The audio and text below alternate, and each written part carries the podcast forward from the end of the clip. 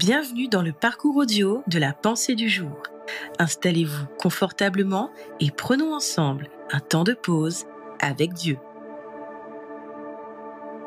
Dieu connaît nos imperfections par Joyce Meyer.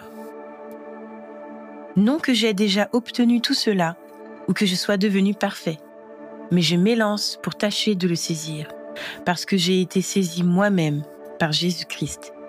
Philippiens 3, verset 12. Beaucoup de gens ont tellement peur de faire des erreurs qu'ils ne font plus rien. De ce fait, ils restent assis à leur place en se posant des questions comme ⁇ Et si je me trompais?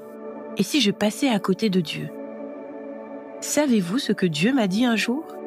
Il m'a dit ⁇ Si tu passes à côté de moi, je te rattraperai.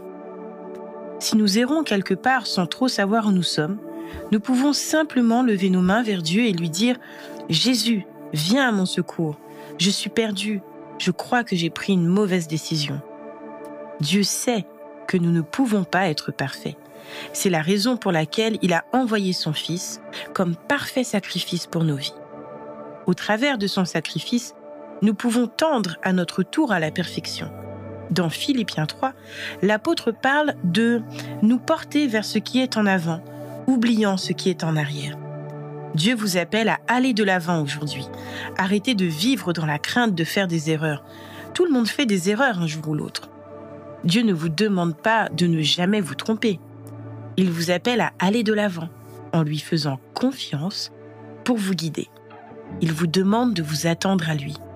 Ne vivez pas dans la crainte de votre imperfection. Vivez avec foi le plan parfait de Dieu pour votre vie, au jour le jour. Êtes-vous paralysé par la peur de l'imperfection ou de faire des erreurs? Si votre réponse est oui, dans ce cas, Dieu vous appelle à aller de l'avant.